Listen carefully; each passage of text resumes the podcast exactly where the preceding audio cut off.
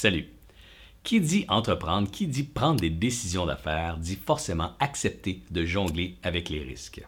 On va parler des risques tout le long de la semaine. Mais aujourd'hui, j'aimerais d'abord euh, attirer ton attention sur certaines composantes du risque. D'abord, évidemment, le retour sur l'investissement, le retour sur ce qu'on met en jeu, la perte potentielle sur ce qu'on met en jeu. Dans les deux cas, on a parlé de notion d'enjeu. C'est de cette notion que je veux qu'on parle ce matin qu'est-ce qui est en jeu? Parce que tu vois, mettre ou investir 100 000 ou 200 000 on va prendre 200. Investir 200 000 dans un projet, ça peut être très risqué ou pas risqué du tout, selon juste la taille de l'enjeu relatif.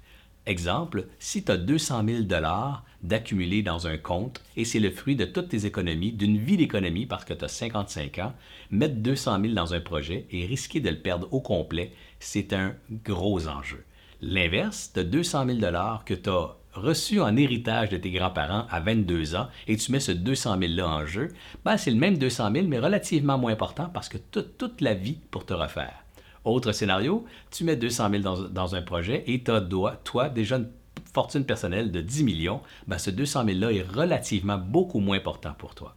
Pourquoi c'est important de comprendre cette notion d'enjeu et de relativité de l'enjeu? C'est pour pour pouvoir déterminer la quantité de risques que tu es capable d'assumer en fonction de cet enjeu-là pour toi. Réfléchis à ça, toi. Essaie de chiffrer cet enjeu dans tes projets, dans tes décisions. Ça va t'aider à calculer le risque, donc à prendre des risques calculés. Sur ce, bonne semaine.